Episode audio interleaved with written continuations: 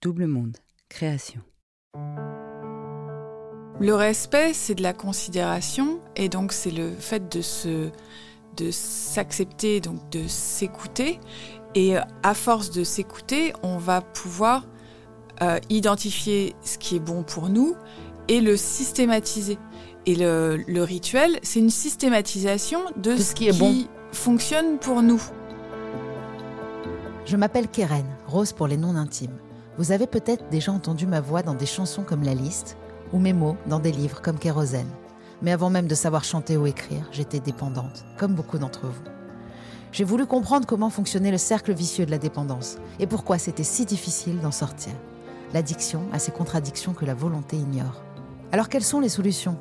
Au travers de discussions décomplexées avec des invités addicts, ex-addicts, thérapeutes, artistes, auteurs, je vous propose de plonger ensemble au cœur de nos modes de fonctionnement. Bienvenue dans Contradiction, le podcast pour les gens qui se donnent du mal pour aller bien. Et pour ne pas en manquer une ligne, rendez-vous sur les réseaux sociaux de Rose, de Double Monde et sur le compte Instagram Contradiction Podcast.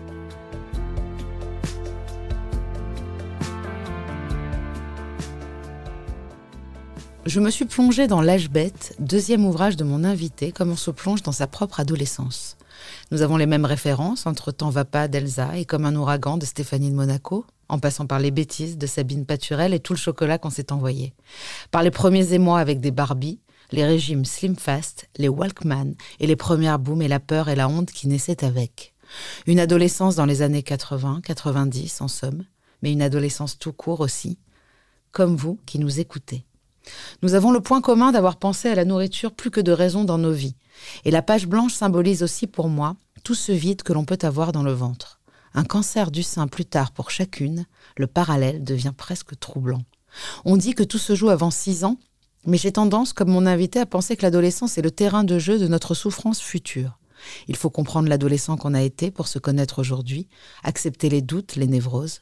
Cet âge difficile, drôle et fascinant à la fois a créé en nous des réflexes, des mécanismes d'évitement, des phénomènes d'addiction progressifs bien souvent. Géraldine Dormoy, diplômée de Sub de Corinthe, créatrice du blog Café Mode en 2005, journaliste à l'Express Style où elle travaille pendant 10 ans, coach Instagram est auteur désormais de deux livres, aussi introspectifs qu'universels.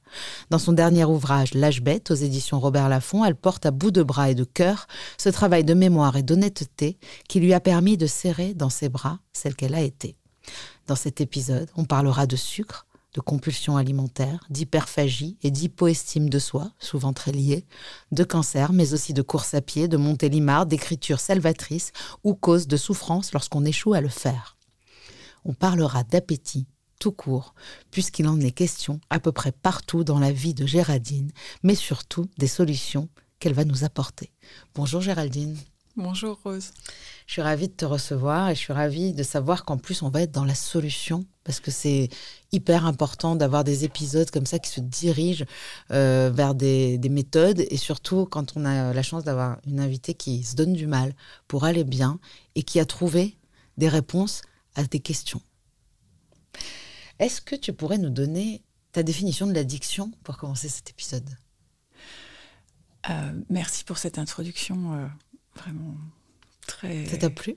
Oui, et très réfléchie et complète et euh, touchante. Merci. Euh, les addictions, pour moi, ce sont. euh, c'est le fait d'être. De ne pas pouvoir se passer de quelque chose. Donc, ça peut être euh, une substance, un aliment, euh, une sensation.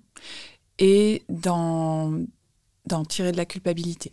Ah, Ah bah, c'est la première fois, tu vois, qu'on a cette notion. Souvent, les gens disent on ne peut pas se passer de quelque chose qui nous fait souffrir.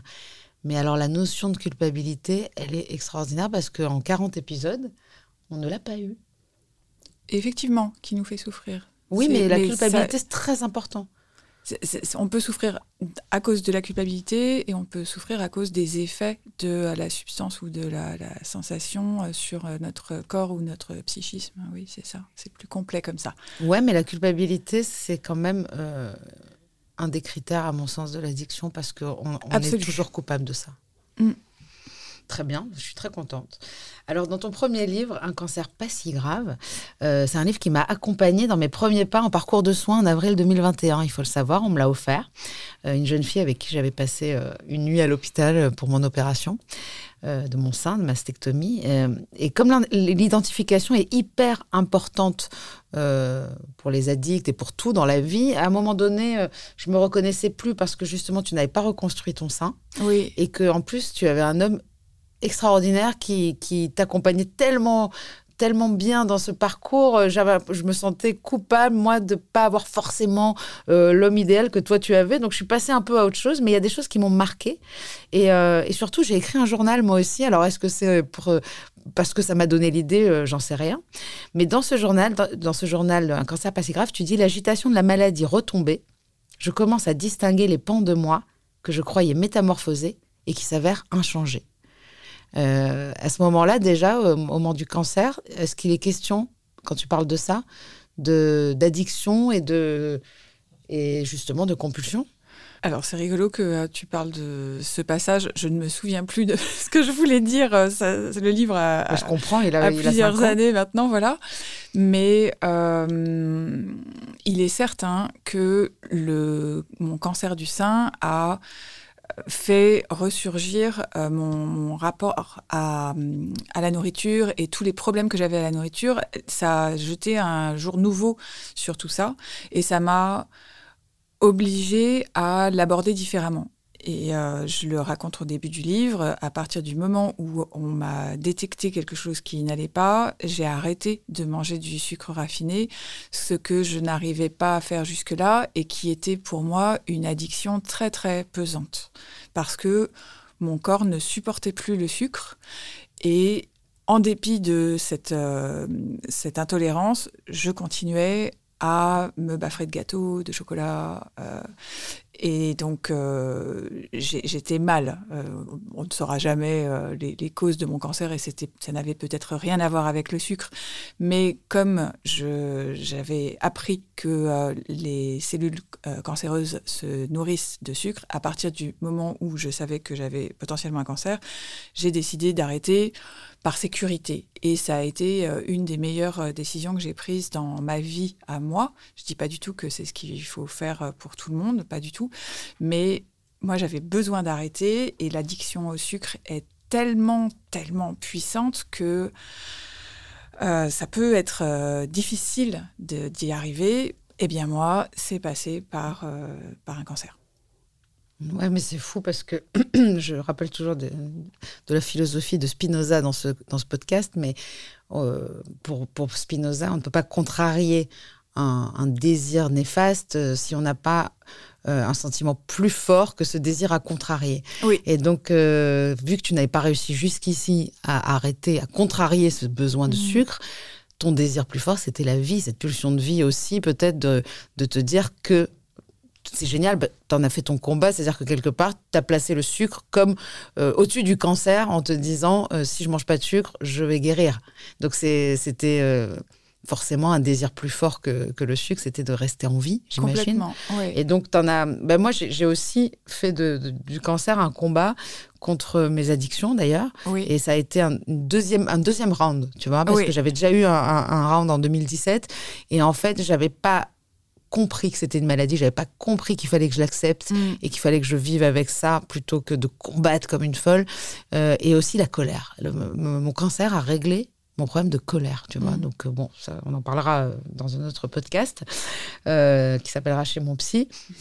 donc, c'est devenu ton épreuve. En fait, c'était le sens de ton épreuve, quelque part, peut-être, parce que c'est une souffrance ultime d'être addict au sucre.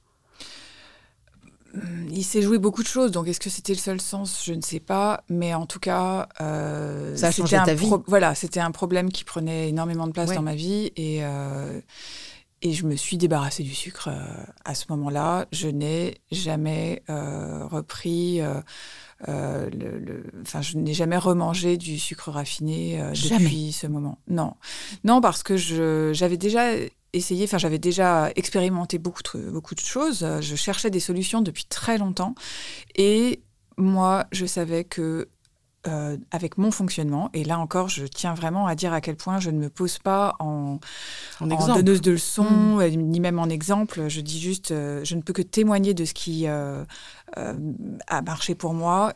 Je savais que ça passait par l'abstinence totale.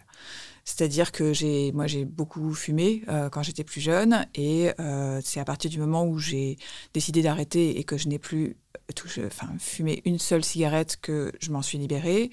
Euh, eh bien, le sucre raffiné, c'est c'est quelque chose auquel on est tellement accro que si, si, je mangeais du chocolat, je pense que je, je m'exposerais. Je ne sais pas en fait, mais je ne veux pas prendre le risque. Ah je connais, on, en est là tous, euh, les addicts abstinents, en tout cas, qui ont compris que, cette maladie se soignait par l'abstinence. Euh, c'est une chance quand même, parce que dans les troubles du comportement, souvent on nous dit oui, mais vous, vous pouvez arrêter l'alcool, vous pouvez arrêter la drogue, non, on ne peut pas arrêter de manger. C'est vrai. Euh, en revanche, le sucre, on peut arrêter. Et ça, c'est une chance quand même que, que le sucre n'est pas obligatoirement, ne fasse pas obligatoirement partie de nos vies. Et en fait, comment ça se manifestait? Donc là, tu nous dis que tu avais une addiction au sucre et que c'était un peu le problème de, ta vie à ce moment-là. Euh, comment ça s'est manifesté euh? Je, voudrais juste revenir sur ce que tu dis parce que c'est c'est effectivement compliqué parce que quand même le sucre est partout. Est partout fait partie de notre vie et que moi j'ai eu vraiment des étapes successives jusqu'à il y a quelques mois où même à partir du moment, donc j'ai eu mon cancer en 2017, euh, j'ai été soignée en 2018, euh, j'ai arrêté le sucre raffiné en 2017. Il m'a quand même fallu aller jusqu'à 2022 pour enlever les autres sources de sucre qui, me, qui continuaient de me poser beaucoup de problèmes. C'est-à-dire que même si j'avais arrêté les gâteaux, le chocolat, euh, je continuais. ça ne sont que des histoires qu'on se raconte. Donc je continuais à boire des cocktails, euh, qui sont euh, très très sucrés. Je continuais par intermittence à manger du pain parce que euh, bah, le pain qu'est-ce qu'il y a de meilleur dans la vie que le pain? Bah, moi je sais pas hein.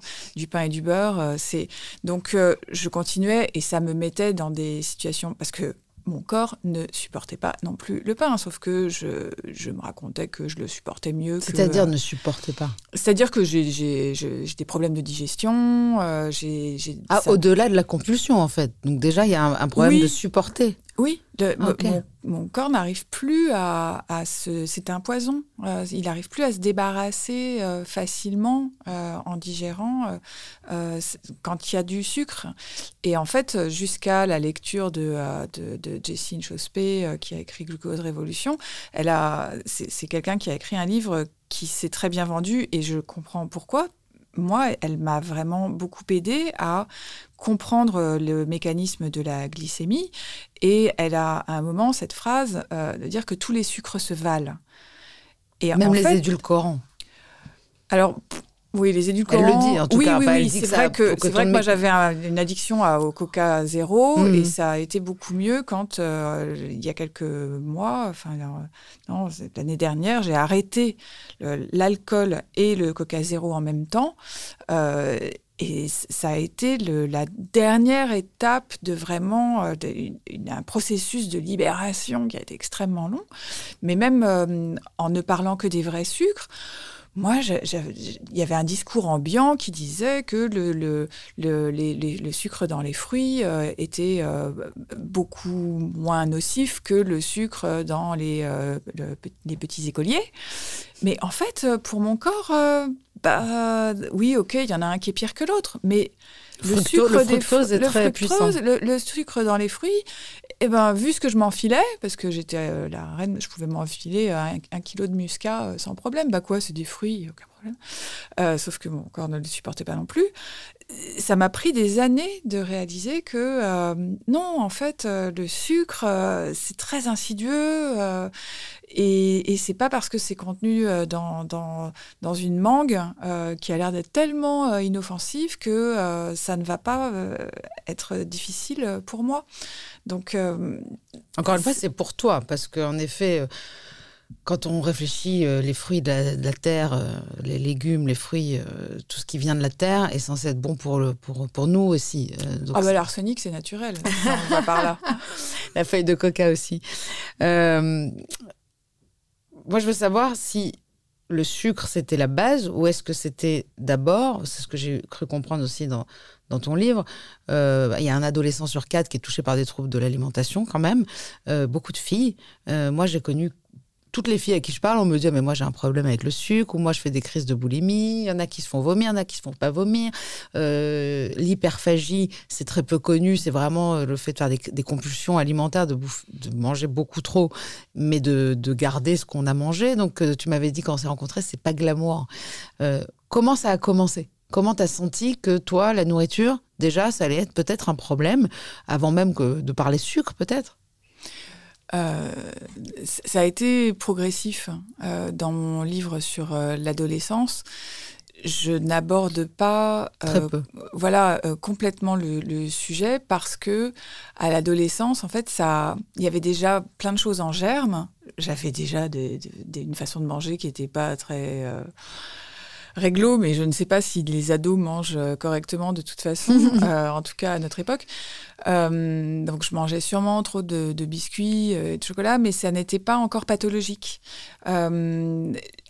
je suis très portée euh, vers l'introspection et moi, je l'ai plus daté de mes années post-bac quand j'ai été en prépa, euh, qui sont euh, deux années où il y a une pression sociale et sur les résultats scolaires qui est très forte et que je compensais en mangeant, alors qu'il y avait une déstructuration des repas parce que j'étais dans une chambre étudiante à Versailles et que j'avais pas la possibilité de cuisiner mes repas correctement et puis que j'étais très seule. Et là, j'ai commencé à vraiment vraiment basculer dans des comportements anormaux. donc c'est à ce moment-là que ça s'est enclenché pour avoir une sorte d'apothéose dans les, les années d'école de, commerce où il y avait une telle frustration, déception de euh, ce qu'était l'école de commerce par rapport à ce que je m'étais imaginé. Euh, et, là encore une, forme de solitude euh, abyssale qui, frôlait la, la, la, dépression. Ça, a été pour moi mes pires années. Et à partir de là, bon bah, il a fallu entamer une, un, processus de guérison qui a duré des dizaines et des dizaines d'années. Et, et c'est pour ça que je trouve important qu'on en parle aujourd'hui, mm. c'est que j'aimerais bien mm. essayer d'aider euh, les personnes qui sont confrontées à ce problème aujourd'hui pour que ça ne leur dure pas mm. aussi longtemps parce qu'on a la chance de vivre à une époque où il y a beaucoup plus de ressources que quand euh, moi j'étais confrontée à ça dans les années 90.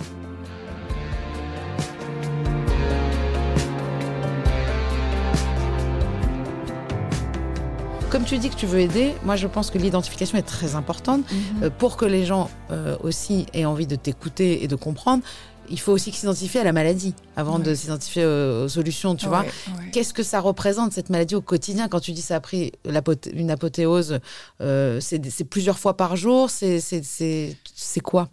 Alors, euh, moi, ça a été très long de, mettre des mots sur mes troubles parce que euh, déjà, c'était les années 90, donc on, on, parlait beaucoup moins des troubles du comportement alimentaire.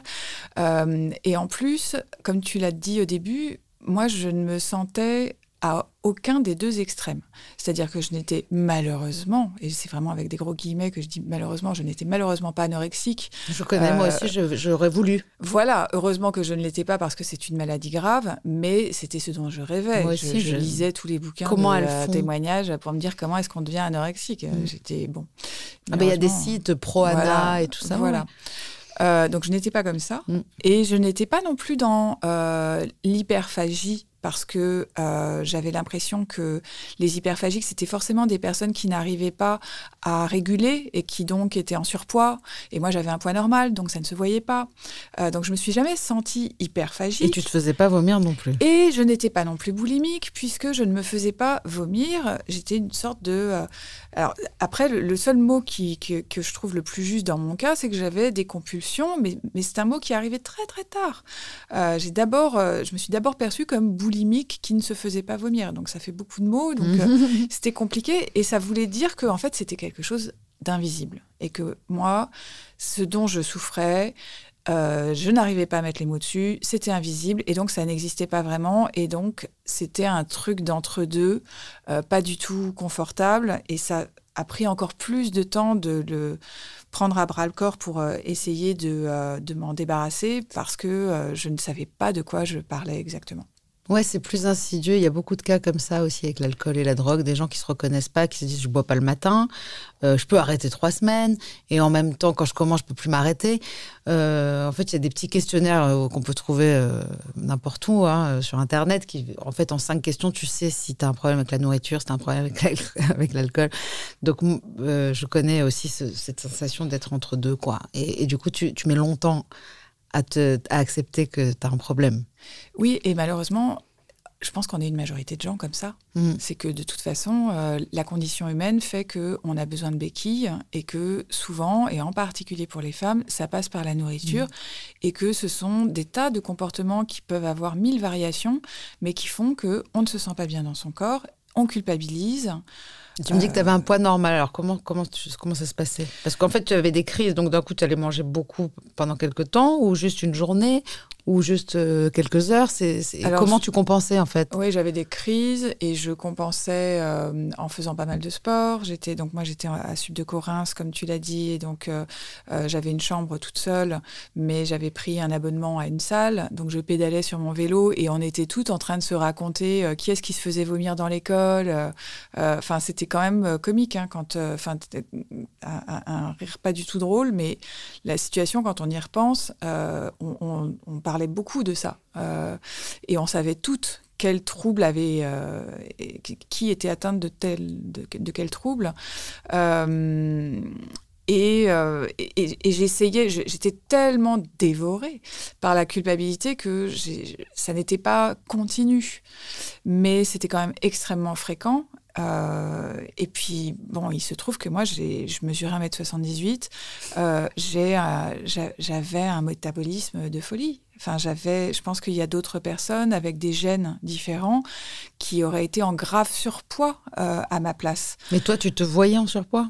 Moi, je ne me voyais pas en surpoids parce que je pense que j'avais pas de trop grande dysmorphophobie. Mais quand je me voyais dans la glace, je pleurais parce que euh, bah, j'avais quand même euh, grossi, euh, vraiment. Et puis quand je vois les photos de l'époque, j'avais j'avais un, poids de quelqu'un qui, qui, mangeait trop et, j'avais grossi quand même les, dernières années. donc c'était une prise de poids qui était peut-être pas rapide, mais qui était complètement anormale.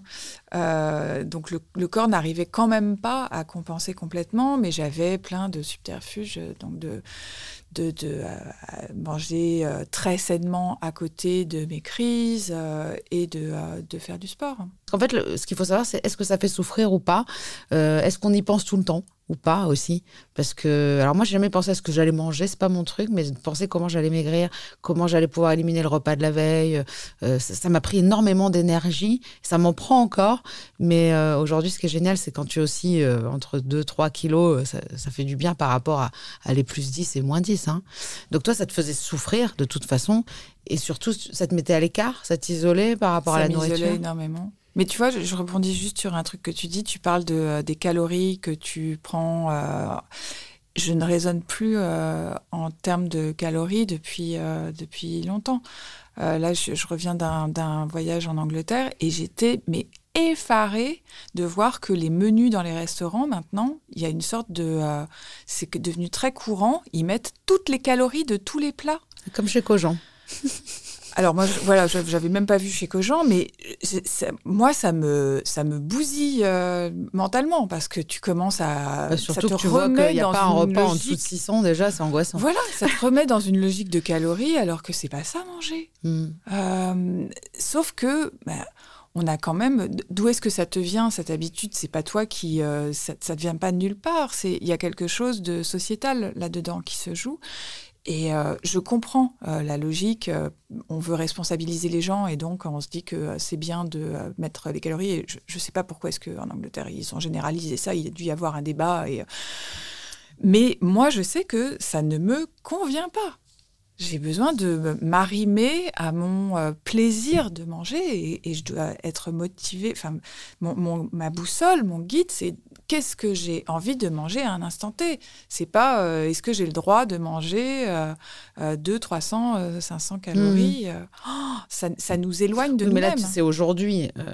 tu penses oui, pardon. Bien que... Mais je non, mais c'est vrai. Non, mais c'est vrai, c'est vrai. Moi, aujourd'hui, je, je compte pas en calories. Je compte aussi si je me sens, si j'ai l'impression que je vais exploser voilà, ou pas. Donc ça, c'est sûr. Mais c'est déjà en, beaucoup termes de plus proche de soi.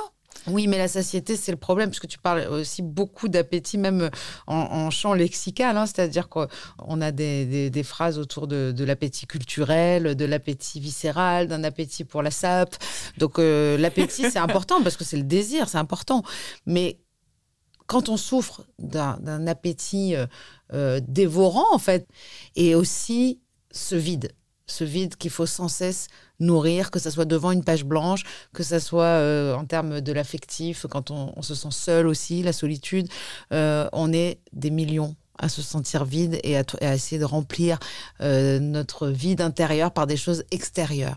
Donc, même sans parler de nourriture, qu'aujourd'hui, donc tu comptes plus les calories et tout ça, mais qu'est-ce qui a fait que tu as réussi à remplir ce vide-là sans nourriture? Je rebondis sur ton. C'est très très important ce que tu dis sur, le, sur la notion de vide.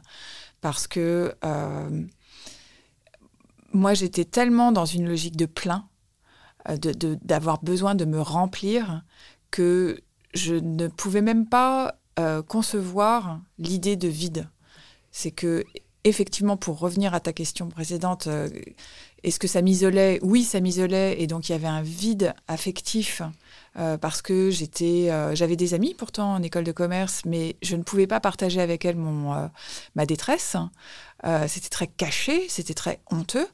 j'ai une vision de ma chambre d'étudiante avec jonchée de, de, tout mon bordel et de, tous les, les, emballages de nourriture, de choses que j'avais mangées. Et c'était, mais, c'était une chambre dévastée, vraiment. Et, et, je me disais, mais si mes amis voyaient ça, elle ne, elle ne comprendrait pas. C'était un truc impartageable. Mais Surtout qu'en plus, le pire, c'est qu'il y a souvent des amis qui font la même chose. On s'en rend compte bien plus tard, mm. mais on se dit, euh, on a toujours l'impression d'être seul à faire ça, et c'est ce mm. qui nous rend le plus coupable et le plus honteuse. Hein. Oui. Vas-y, je te laisse finir, pardon. Mais je n'aurais pas pu mettre le mot de vide, euh, parce que moi, je le voyais uniquement comme une sorte de, de manque et, et de, de de manque qui nécessitait euh, euh, que je me remplisse. Et moi, mon, rapport à la nourriture, c'est toujours ce besoin de remplir. Et donc, on remplit par quoi? Et c'est une, de penser, une voracité à assouvir. Euh, et on l'assouvit avec quoi? Et ça prend des années et des années d'apprentissage de, de réussir à euh, switcher, à, se dire bon bah en fait là c'est pas de nourriture, euh, enfin c'est pas la nourriture qui va vraiment assouvir ton vrai besoin, il va falloir aller chercher autre chose. Ça nécessite une, euh, une maturité qui est vraiment compliquée à aller trouver. Ça vient aussi avec l'âge quand même, hein, parce que la maturité, ça ne vient pas non plus tout seul. À 20 ans, tu à te remplir, à 40, tu sens le vide, tu le sais quoi.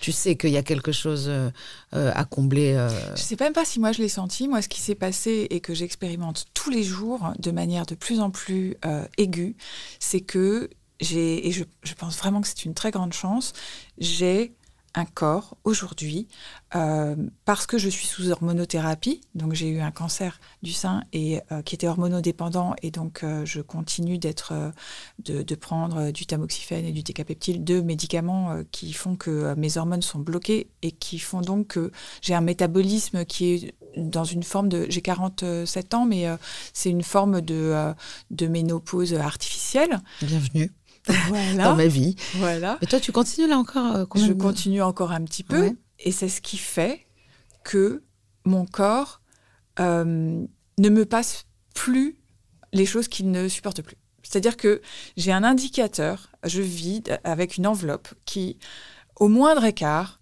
me tape tout de suite sur les doigts pour me dire Ah non, ça, moi, je veux plus. Et donc, en fait, je suis évidemment de plus par un travail très conscient, de plus en plus attentive à tous ces signaux. Parce qu'il y a aussi, il faut être à l'écoute pour pouvoir voilà, entendre mais en même temps, oui, complètement. Et en même temps, euh, bah, c'est quand même très très pratique parce que la réaction est immédiate. Et donc, euh, je peux plus laisser s'accumuler des, des, habitudes alimentaires qui me conviendraient plus parce que de toute façon, je ne peux plus terminer mes journées. Euh, donc, c'est ce qui fait que j'ai maigri, c'est ce qui fait que tout est plus facile. C'est que de toute façon, j'ai une sorte de d'alarme interne. Euh, et bon, bah, je, pense qu'on n'est quand même pas beaucoup comme ça. Ben non, c'est une chance parce que sous hormonothérapie, euh, je, peux te le dire, on grossit. et puis, euh, l'alarme, il faut l'entendre. Hein. Moi, je pense qu'on a tous une alarme. Même le cancer, pour moi, c'est une alarme. voilà, les maladies sont des alarmes, les allergies sont des alarmes. Est-ce qu'on y va, est-ce qu'on n'y va pas hum, J'ai consommé de la drogue pendant 15 ans et j'en ai eu des alarmes que j'ai pas écoutées, tu vois. Là, aujourd'hui, comment est-ce que sans, cette alarme parce que c'est les gens qui l'ont pas quoi. Moi je pense pas que je pense qu'on l'a tous. Donc toi tu préconises d'aller l'écouter. voilà c'est une acuité. Comment t'as fait? Oh, mais ça c'est un, un, travail de, de, de, très longue haleine de réussir à être de plus en plus à l'écoute de ces alarmes, de ces signaux, qui sont de plus ou moins forts. Donc moi, je comprends que vraiment les, les miens, ils sont quand même euh, assez forts, mais c'est aussi que j'ai déblayé le terrain. Parce que tu supportes plus le sucre. Moi, je le supporte très bien, par exemple. C'est ça le truc. C'est forcément plus compliqué. Moi, ça me fait plus mal au ventre de boire une ginger beer que de boire un verre de rosé, par exemple. Hein. Et malheureusement, je suis condamnée à la ginger beer, mais non, j'ai arrêté parce que ça fait mal. Euh, en vrai, ça me, ça me convient. Je sais qu'il y a des trucs qui conviennent moins avec l'âge, mais franchement, euh, moi, je peux m'enfiler un paquet de Haribo et ça me fait rien, à part la culpabilité. Euh, peut-être que c'est la culpabilité qui doit être examinée et pas forcément la consommation de sucre. Hein. Exactement, exactement. la respiration, la méditation, toi, tu pratiques tout ça? Oui, oui, oui. En fait, c'est un.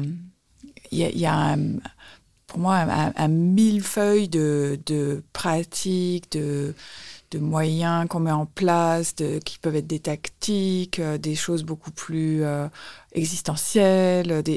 Il n'y a pas une solution. Ah ben non, c'est ce qu'on dit. Hein, pour soigner une, addiction, euh, c'est 360. C'est un, un, ensemble d'outils extrêmement riches et nombreux et qui changent, qui vont faire que on va peu à peu se rapprocher d'un équilibre. Ouais, le docteur Carilla nous disait ça. Euh, de toute façon, il faut être entouré à 360, ça soit aussi bien euh, des supports euh, psychanalytiques, des supports, bah, le sport, vraiment. C'est quoi ta routine? C'est quoi ton, pas ta routine? J'aime pas ce mot du tout. C'est quoi une journée Comment tu gères aujourd'hui cette addiction qui a pas l'air aujourd'hui de te poser un problème? C'est-à-dire, est-ce que tu considères que tu es guéri Alors guéri, je sais pas. Je me sens un peu en rémission. Euh, je suis en rémission de mon cancer, je suis en rémission de euh, mes troubles du comportement alimentaire, où je, ça va, ça n'a jamais été aussi bien. De là à dire que euh, j'en ai pas, non, je pense qu'ils sont, ils sont bien endormis. je les ai calmés. Est-ce que tu as eu des compulsions avec des choses salées, justement, avec d'autres choses Ah oui, oui. oui. Donc une journée, euh, j'ai beaucoup beaucoup de rituels. Euh, c'est important les rituels. Hein. C'est très important pour moi parce que euh, j'ai besoin d'un cadre en fait. Mmh. Mais les addicts ont besoin de rituels. oui, et moi naturellement, je pars avec une, une, espèce de pensée en arborescence qui me fait euh, clac partir dans plein plein de directions. Donc je m'éparpille. Donc j'ai besoin d'un cadre et de me sentir libre dans ce cadre. Donc je pose plein de mini cadres et donc le premier c'est que je me lève tous les jours à 5 heures. Euh, j'ai besoin de, me lever tôt. J'ai besoin de, euh, de commencer par écrire mon journal donc euh, j'écris mon journal pendant une bonne demi-heure euh, pour vider mentalement, euh, enfin déblayer le terrain. cette image de déblayage de terrain, elle, elle, est vraiment très importante pour moi parce qu'il y a des choses intéressantes en dessous et elles, elles sont très vite ensevelies par des choses dont on n'a pas vraiment besoin mais oh, qui nous encombrent. Écoute, dans le programme des 12 étapes que, dont je parle beaucoup, il faut écrire le matin, il faut, il faut. Enfin, moi, je pense que dans toutes les méthodes d'ailleurs que j'ai lues, développer votre euh, créativité, euh, ce livre-là. j'ai arrêté, en plein, ouais, j'ai arrêté en plein milieu, mais j'ai, pendant des mois, j'ai écrit le matin. Ça, c'est un truc, et on a fait une petite capsule sur le journal intime dans ce podcast qui s'appelle Sois sobre et tais-toi. Donc, c'est une petite capsule, et j'ai parlé du journal intime parce que c'est une clé. Et c'est génial que tu commences par ça, parce que voilà, maintenant on veut des solutions. le journal intime, tu déblayes, ok. C'est vraiment extrêmement important. extrêmement important. Ça, j'ai commencé à écrire euh, ces pages du matin. Euh, ah oui, c'est vraiment euh, Julia Cameron. C'est Julia Cameron. Ouais, ouais. ouais, les pages du matin. J'avais commencé avec, grâce à Clotilde Dussoulier, Change ma vie, un, ah podcast. Mhm. C'était elle qui parlait de, ces, de, de ce flot de pensée. Et ça m'a mené à Julia Cameron et ce livre a vraiment été très important. Et c'est depuis le moment où j'ai eu mon cancer. C'est à ce moment-là que j'ai découvert ça et ça a changé ma vie. vraiment, je reçois tellement de messages euh, de mon inconscient euh, pendant ces pages du matin que ma vie ne serait pas la même euh, s'il n'y avait pas ça. Et c'est ce qui fait que j'y suis extrêmement attachée, quoi qu'il arrive. Donc c'est même plus une obligation ou une... Non. Ou une voilà, aujourd'hui c'est un plaisir et c'est une hygiène de vie. C'est une hygiène de vie et un plaisir, tu vois, exactement. On rappelle que tu te lèves à 5 heures, moi je me lève à 5h30, 6 heures. Euh, ça va faire peur aux gens, mais c'est vrai que malheureusement, dans, des cas comme nous, euh, d'addiction, de souffrance, de pensée arborescente, moi je sais que si je me lève pas très tôt, euh, j'ai du mal à gérer ma journée parce que ça part dans tous les sens. Et le matin, c'est beaucoup plus lucide, il n'y a, pas de bruit, il n'y a personne qui t'envoie de message, il n'y a pas d'alerte. il faut penser à ça, il faut penser à essayer de se lever une heure plus tôt que ce qu'on a prévu d'habitude, voire plus. Hein, parce que moi, je trouve que c'est en tout cas comme ça que commence une bonne journée, c'est en, se réveillant avant l'heure euh, des autres. On est pas, on est un peu différent, euh, à nous, euh, les compulsifs, voilà.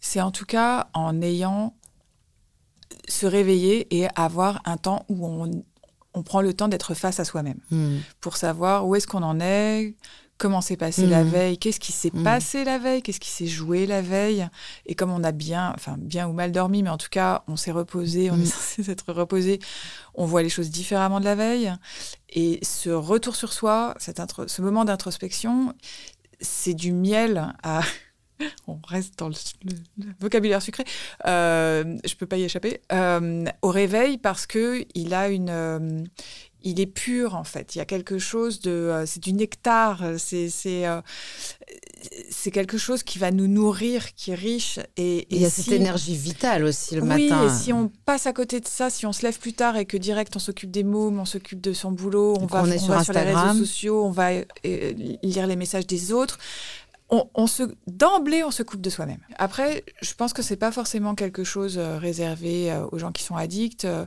il y, a, plus une question de, rythme naturel. Je sais qu'il y a plein de gens qui qui n'aiment pas se lever tôt le matin mmh. et, bon bah eux ils ont un autre mode de fonctionnement. Parce que la nuit aussi, le soir, c'est important. Il y en a qui arrivent très bien à trouver cette part de, de, pour eux de solitude dans la nuit. Moi avant je faisais ça, c'était après minuit. Voilà, je pense pas du tout qu'il soit obligatoire de se lever aurores et je veux surtout pas euh, dire ça parce que du coup ce serait reculpabilisant, ce serait re une injonction.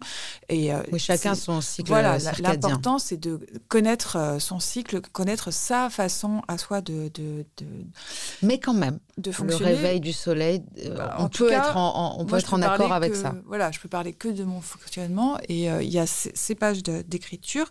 Après, je vais, je vais courir. Un de mes plus grands plaisirs de ma journée, c'est la, la demi-heure de course à côté de chez moi, euh, le long des champs, euh, puisque j'habite euh, à Montélimar. Ah oui, on ne parle pas des Champs-Élysées. Hein. non, et c'est. Mais bon, je courais déjà quand j'étais en région parisienne et c'était aussi très agréable. Ça, c'est à quelle heure c'est à 6h30, de 6h30 Là, tu n'as pas déjeuné encore. Je n'ai pas pris mon petit déjeuner. Et euh, quand je reviens, euh, là, il y a le moment du petit déjeuner qui est aussi très ritualisé parce que c'est vraiment un repas important pour moi. Donc, je me le prépare. Ça prend un bon quart d'heure de préparation. Et, euh, et, je mange bien. Et je, prends mon petit déjeuner avec mon mari, où c'est un moment où on, lit les news, mais on discute aussi. Donc, voilà, le matin, c'est toute cette mise en route-là qui fait que après, je suis, efficace dans mon, dans mon travail. Ton petit déjeuner, il est il est euh, soumis à, euh, à Glucose Révolution, euh, ce livre qui a changé quand même ta vie, parce qu'on va en parler. Moi, je suis en plein dedans, j'essaye. Donc, j'aimerais bien que tu nous expliques un petit peu en quoi ça consiste, peut-être. moi, mon petit déjeuner, je commence par des des légumes verts, euh, puisque euh, Jessine Chospé recommande euh, de commencer par chaque repas par des fibres, des fibres pour pouvoir tapisser les parois du système digestif, pour que ça, les, aliments suivants aillent moins vite dans le sang, surtout s'ils sont plus avec plus de gras ou plus de sucre. Et, euh, et donc, c'est ce que je fais. Je, me mange des. Euh, alors après, ça peut faire hurler plein de gens. Hein. Je mange des haricots verts ou des. c'est dur. Euh, Pour moi, c'est très dur, mais. Des artichauts. Mais je désespère pas. Je désespère pas.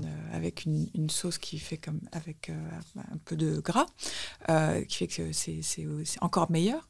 et puis des protéines, des poissons gras ou des œufs, et puis des fruits qui sont pas indispensable et c'est du sucre donc je le mange à la fin mais c'est le sont les seuls euh, fruits de ma journée en fait mhm. je me fais un bol euh, et là c'est c'est un bol de pur plaisir en fait les, les, sucres je rappelle donc dans cette méthode glucose révolution doivent arriver toujours en dernier, même si on a un craving de fou à 16 heures, qu'on a envie d'un éclair au chocolat. Le ce qui est intéressant, pas pour toi puisque tu en manges plus, mais pour ceux qui ont envie de faire ça, il y a quand même des astuces à faire, de manger avant euh, des fibres ou de. Elle, conseille des, choses acides ou du vinaigre, euh, en tout cas de préférer. Euh, ça, permet de faire baisser le taux de glycémie, c'est ça Exactement. Et euh, ça permet d'avoir euh, moins faim aussi. Non, mais ce qui est génial, c'est qu'il n'y a aucun aliment qui est vraiment interdit dans sa méthode. On peut, manger et moi, j'ai vu quelqu'un là, un, mec en plus, qui a perdu 10 kilos, mm. mais en mangeant exactement mm. tout ce qu'il voulait, mais dans l'ordre. Oui, oui, oui. Euh, complètement. Donc c'est pour ça que je me suis mise un peu sérieusement. Et donc il y a cette astuce de boire une demi-cuillère de vinaigre de cidre dans un verre d'eau au cas où. Voilà, ça c'est son astuce à elle. Il y a des gens qui sont d'accord ou pas. Toi, t'es pas trop. Oui, moi je le recommande pas du tout et je le fais pas parce que je supporte pas le vinaigre. Mais cette notion de, ouais, mais cette notion d'ordre euh, des aliments en revanche, elle est euh, importante. Et en même temps, euh, ça veut pas dire que parce qu'elle dit qu'il faut manger les légumes verts avant les protéines, par exemple. Moi, j'adore manger un saumon haricot vert. Donc on peut les manger en même temps. On peut les manger en même temps. Faut pas non plus être. mais il faut qu'il y en ait en tout cas des fibres. Voilà. Mais et puis moi je commence par le déjeuner euh, par euh, des crudités mm. euh, et ça permet de faire atterrir la faim en fait parce que moi j'arrive j'arrive à déjeuner j'arrive à dîner je suis je, je, meurs d'envie de manger. Et une petite ben, salade verte vinaigrette c'est vrai ça que ça calme. tout de suite mieux. C'est vrai c'est vrai. Et, ça ben, en fait après la salade verte on peut manger des frites. Et je mange souvent des frites parce oui, que j'adore les frites, et je, je ne culpabilise pas de euh, manger des frites. C'est ça qui est génial, parce qu'on culpabilise moins, parce qu'on sait. Alors, il y a deux raisons quand même, c'est hyper cool. Déjà, je, euh, par rapport au fait que, que notre corps n'envoie pas l'insuline, enfin, il y a tout un, mécanisme qui fait que déjà, on produit moins de graisse, on, on, stocke moins. Mais aussi, euh, déjà, ça coupe aussi un peu la faim. Mais en plus, surtout, moi, c'est pour ça que je le fais, parce que j'ai des, des pics de, de d'hypoglycémie et j'ai des envies de sucre d'un coup subit où j'ai l'impression qu'il faut que je mange maintenant un gâteau. Et en fait avec ce, cette méthode là je n'en ai plus. Donc c'est hyper important pour les gens qui sont accros au sucre parce que cet épisode il est vraiment là-dessus aussi. C'est quand même important ah oui, oui. Ça, ça, ça, coupe les fringales. ça coupe les fringales. C'est extraordinaire par rapport à des régimes euh, draconiens qui, qui, sont insupportables. Et j'appelle ça les régimes escaliers qui nous font perdre 2 kilos et en prendre 4 voilà parce qu'il y a quelque chose de très important euh, quand on a des troubles du comportement alimentaire on s'imagine qu'on n'a pas de volonté. Et on s'imagine que euh, tout est dans la tête. Euh, c'est terrible de euh, nous faire penser comme ça parce que c'est beaucoup plus complexe. Et en fait, il y a des mécanismes qui sont purement chimiques et qui se passent dans le corps et que si on, on déclenche quelque chose qui, enfin, si on mange des choses qui vont déclencher une crise d'hypoglycémie, on peut avoir tout le mental qu'on veut, la meilleure volonté du monde on aura envie de sucre euh, quelques heures après avoir euh, mangé les aliments qui auront déclenché la crise d'hypoglycémie. Et ça, ça n'a rien à voir avec la valeur qu'on peut s'accorder. Et ça n'a rien à voir avec la volonté. Et donc, il vaut beaucoup mieux agir sur euh, qu'est-ce qu'on va manger et dans quel ordre, plutôt que de se dire que on est une mauvaise personne et de toute façon, c'est fichu pour moi. Non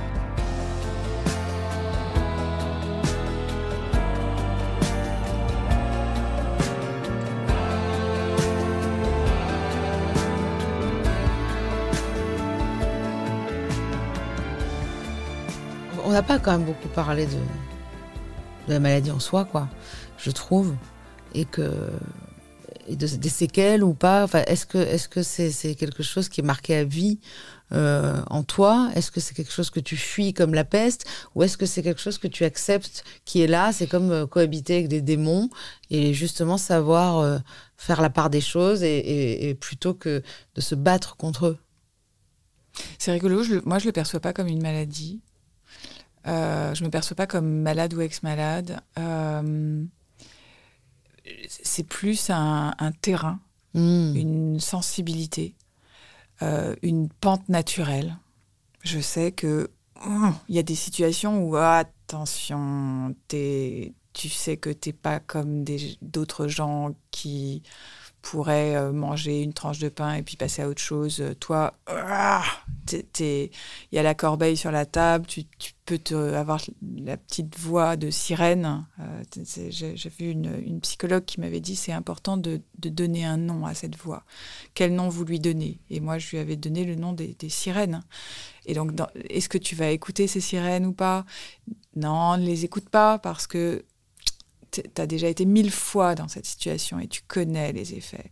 Et oui, ça n'est qu'une euh, tranche de pain a priori inoffensive, sauf que pour toi, c'est la porte d'entrée qui va déclencher un truc de boule de flipper là. Euh, Donc il faut pas commencer en fait. Il faut pas commencer. Voilà, toi en fait c'est l'abstinence que tu pratiques le maximum par rapport à des produits qui pourraient te, te, lancer dans cette pente Il y a l'abstinence, mais il n'y a pas que ça. Parce que, par exemple, j'ai découvert, en fait, tu, tu, continues d'avoir, ce qui est important, c'est de chercher la connaissance de soi, et donc tu, continues d'apprendre des choses sur toi. Et là, moi, j'ai encore appris des choses euh, très récemment, c'est que j'ai une façon de manger qui fait que pour aller bien, j'ai besoin de manger longtemps. Et donc, il faut que je choisisse des aliments qui fassent que je garde un certain équilibre, mais en mangeant longtemps. Et donc, là, ça fait des mois et des mois que le soir, je me fais tous les soirs, donc tu vas me prendre pour une folle, hein, mais tous les soirs, je mange euh, des champignons crus, des carottes, des bâtonnets de carottes crues, euh, des radis euh, avec du houmous. Et c'est quelque chose. C'est ton repas, tu veux dire, parce qu'il y en a pour qui c'est l'apéro. Voilà, moi c'est une sorte d'apéro dînatoire. Je fais ça, c'est tout à fait ce que je fais. Et il est très important que je puisse manger autant de champignons, de carottes que je veux. Ouais. Et donc, j'en mange beaucoup. Beaucoup. Vraiment, euh, j'ai un budget champignon, tu vois. Mais ça, ça fait pas les crudités, ça, ça fait pas mal au ventre du tout. Voilà, moi j'étais convaincue que mon corps à un moment allait faire une réaction, euh, j'allais devenir allergique tellement j'en mangeais. Et donc j'ai, je me suis fait confiance, je me suis dit bah tu vas être à l'écoute de ton corps, tu vas attendre que ton corps te dise non bah ça va maintenant, hein, au mousse carotte, tu passes à autre chose. Sauf qu'en fait, j'ai réalisé récemment que c'est quand je me mets à manger autre chose qu'il peut y avoir des mmh. problèmes, mais mon corps supporte pour le moment très bien ça. Et j'ai un tel plaisir dans le fait de pouvoir être à table et discuter avec euh, ma femme, et, euh, ma femme, mon, mari, mon mari et mon fils euh, en famille et de pouvoir manger, manger, manger à mon rythme, donc lentement, mais, mais de manière continue et apaisante. Mmh. Et moi, j'ai besoin que la nourriture m'apaise, bah, prendre conscience de ça et que donc quand je suis en voyage, eh bien ça me fragilise parce que je ne vais pas pouvoir avoir accès à ça et que quand je suis au resto, eh bien, c'est plus compliqué et que donc en général, ça se termine par un bol de frites parce que euh, bah, j'adore me délecter d'un bol de frites et que je me dis que bah, j'ai besoin de ça. En fait, tu aimes bien les bâtonnets en tout cas. on va revenir à quelque chose de toujours phallique. Euh, de toute façon, non, un euh, bâtonnet. C'est toujours. on, peut, tout peut revenir à ça. oui, oui, si tu veux. Non, mais par contre, le trouble du comportement alimentaire, un des critères, c'est quand même l'obsession de la nourriture, le fait d'y penser, de savoir ce qu'on va manger. on y est quand même on y est, euh, je veux dire, c'est pas un jugement, hein, mais je veux dire, euh, ça, rythme quand même ta vie, euh, les déjeuners, et de cuisiner, de savoir ce que tu vas faire à ta famille, puis finalement à toi, c'est quand même quelque chose. Oui, alors, hmm, je, je, je pense que je suis beaucoup moins obsédée par la nourriture que je ne l'ai été. C'est-à-dire qu'il faut que les repas soient sécurisés il faut que je sache que ça se passera de telle manière et que donc euh, je ne vais pas m'exposer à une situation qui est potentiellement dangereuse. Mais par exemple, euh, là, je suis à Paris pour quelques jours, euh, je ne sais pas ce que je vais manger les repas suivants et ça ne me pose aucune angoisse parce que je, je, sais juste que je, trouverai quelque chose qui me conviendra et donc c'est quand même beaucoup plus y a, y a la charge mentale est bien moindre que mhm. qu'elle n'a été quand j'avais des crises où en fait mon mode de fonctionnement habituel c'était que il y avait la crise, il y avait c'était suivi de la culpabilité et puis après ça ça réamorçait la pompe et je me disais oh, mais quand est-ce que je vais pouvoir à nouveau me remplir de euh, ce dont j'ai envie qui est mauvais pour moi mais que je ne peux pas euh, éviter. éviter? Là, quand je suis allée en Angleterre, qu'est-ce que j'ai fait? Je suis allée chez Liberty m'acheter de la vaisselle. Et en fait, je me suis dit, mais c'est toujours la même chose. C'est que tu as besoin d'envelopper. Donc là, maintenant, j'enveloppe ma nourriture. J'habille mes repas. Ah oui, j'ai vu ça donc sur Instagram et puis je vois que tu t'intéresses à ça, à la vaisselle. J'ai développé un goût pour les arts de la table euh, qui est, venu en remplacement mm. de mon obsession des vêtements. C'est-à-dire que j'aime toujours les vêtements, mais ça n'est plus du tout obsessionnel. Mm. Et je m'achète beaucoup moins de vêtements qu'avant. Et ça, ça va avec l'époque aussi. Hein. C'est qu'on est un peu tous euh, comme ça, où de toute façon, on comprend que c'est vraiment pas ce qu'il faut faire. Non, mais c'est un sketch aussi de Florence Forestier qui dit qu'à 40 ans, euh, on achète des coussins. Exactement. Des coussins, des coussins, des coussins partout. Non, mais par contre, l'enveloppe euh, de l'art de la table, c'était euh, euh, comment Lily Barbery aussi. Oui qui fait du coup de Dalini, qui avait écrit un livre La réconciliation par rapport à son corps aussi. Et, et Pimp My Breakfast. Et Moi, elle m'a voilà, beaucoup aidé dans ce processus. C'est très important aussi ça, parce que tu vois, ça, je vais te demander vraiment conseil, parce que je déteste cuisiner, je déteste l'art de la table. Enfin, j'ai un gros problème, j'ai beaucoup de soucis, et puis ce podcast me sert aussi de, d'analyse. Euh, j'ai du mal à faire des belles assiettes qui me donnent envie, et tu crois que ça change, ça change la donne vraiment? Ben moi, ça a tout changé. Et c'est rigolo que tu parles de Lily parce que euh, c'est vraiment elle qui m'a euh, initiée à ça, avec son livre, avec euh, euh, les, les, repas qu'on a pris ensemble et quand je l'ai vu préparer les repas et, et sa propre vaisselle qui est extraordinaire avec beaucoup, beaucoup de, de céramique Astide Villatte et, et où j'ai pu comprendre que le contenant aller mm. agir sur la perception du contenu et sur l'expérience à table.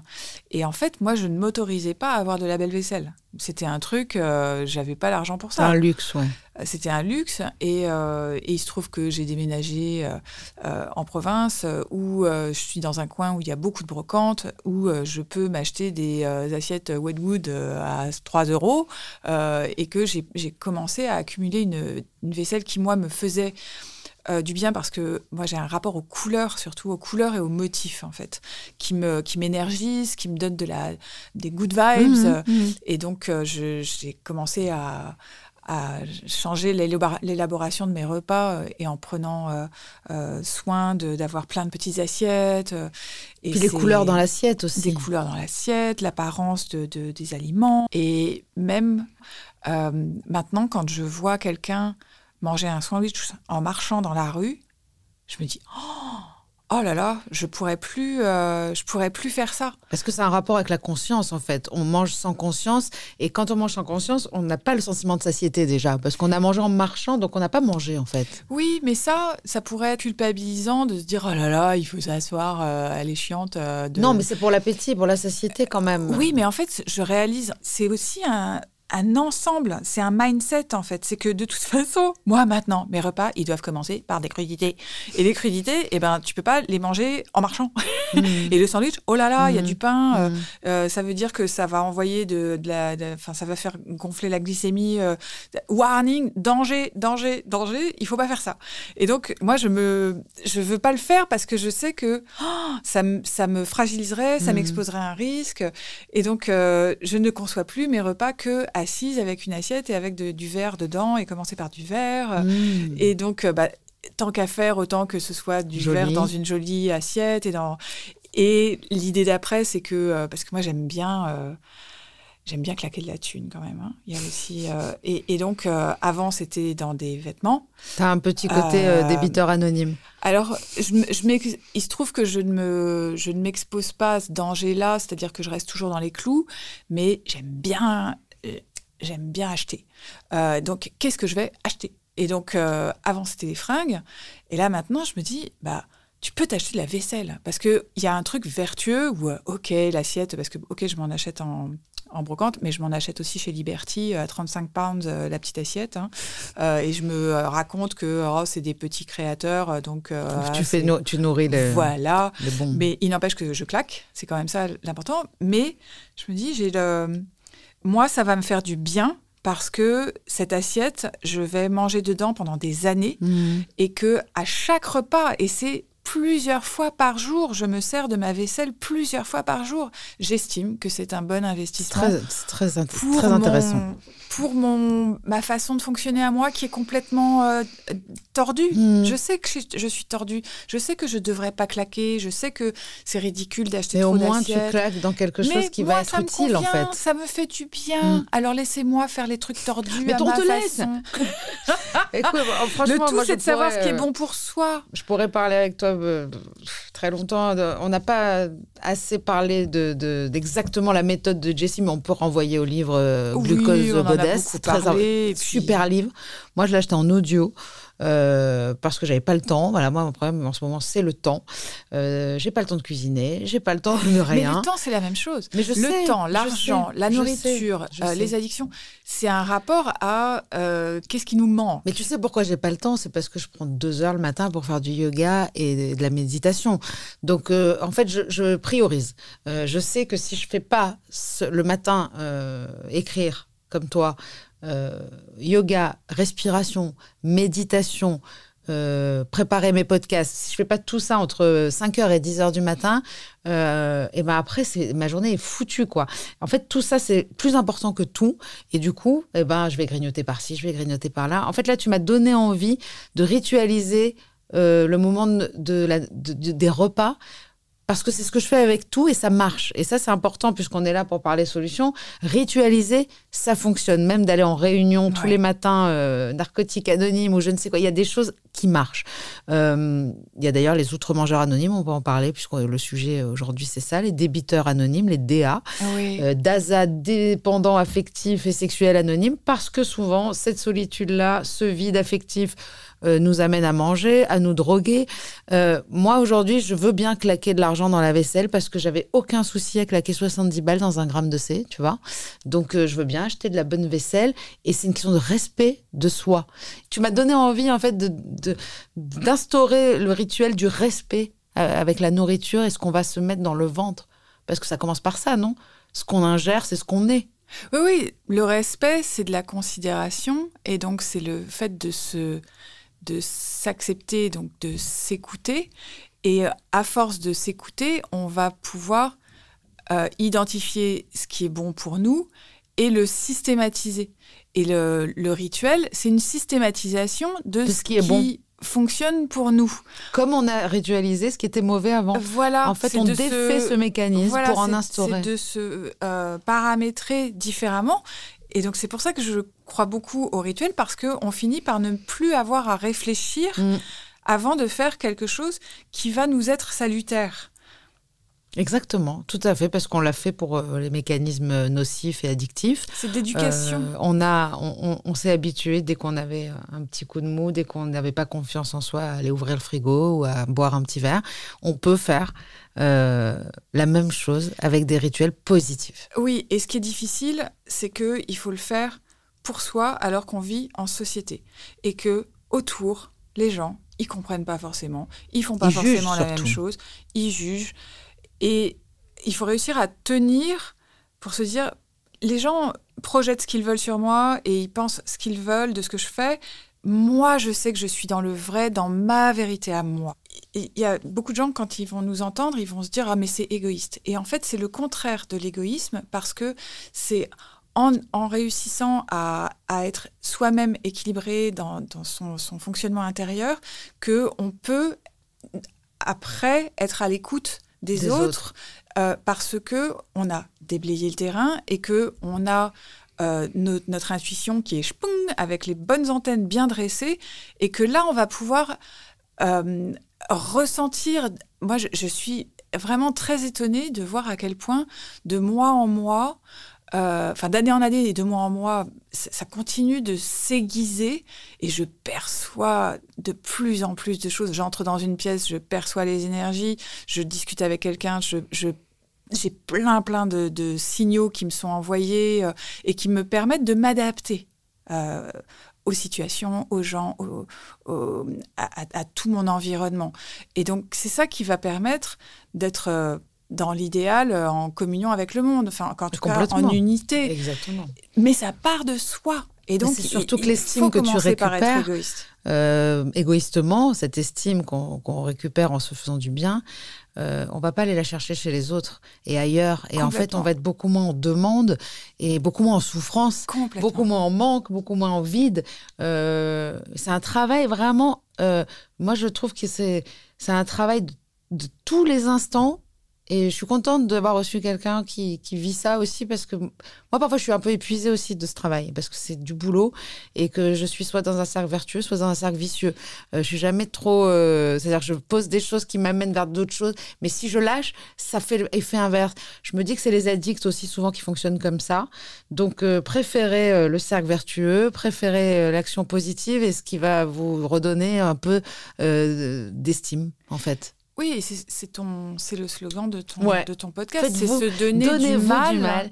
pour aller bien aller parce bien. qu'il y a des gens très, qui très ont bien la chance d'aller bien sans rien. Et moi, je dis euh, euh, remerciez le ciel tous les jours si c'est votre cas. Si c'est pas votre cas, eh ben, il y a du boulot. Moi, je crois pas que euh, il y a des gens Ah, euh, si. qui vont Il y a bien. des gens ils qui vont sont bien- faits pour le bonheur. Oui, bien sûr, mais il y a toujours un truc qui cloche, c'est humain. Et Ou si- qui va clocher, attention. Ne vous sentez pas trop à Oui, l'abri. mais ce que je veux dire, c'est que c'est la condition humaine. Et si on a l'impression que quelqu'un va parfaitement bien, c'est qu'en fait, juste, on n'a pas accès à sa. À, à- à son monde intérieur, mais il y a forcément des choses qui ne vont pas bien, et je pense que c'est important, de- pas, pas pour dire ah bah elle non plus elle va pas bien, pas du tout. C'est juste de se dire que euh, ça, ça nous permet de, de- de ne pas tomber dans le piège de la comparaison. C'est que les autres, oui, il y a pas, des personnes qui ont une, une facilité euh, à l'accès à la joie et au bonheur, et tant mieux pour elles. Euh, on, on a, chacun a une histoire plus ou moins lourde, mais on a tous des problèmes à gérer, Mhm. c'est humain. Mhm. Mais bien sûr, évidemment. Donc, euh, donnons-nous du, du mal. Il faut faire quelques ajustements parfois. On fait bien les mises à jour de nos ordinateurs, de nos téléphones. On oublie bien souvent que parfois, il y a des mises à jour à faire avec nous-mêmes. Et c'est ce qu'on se- s'est proposé de faire aujourd'hui avec toi, Géraldine. Et je te remercie beaucoup d'être venue. C'est moi qui te remercie, c'était un plaisir. Merci, Géraldine. Merci Rose.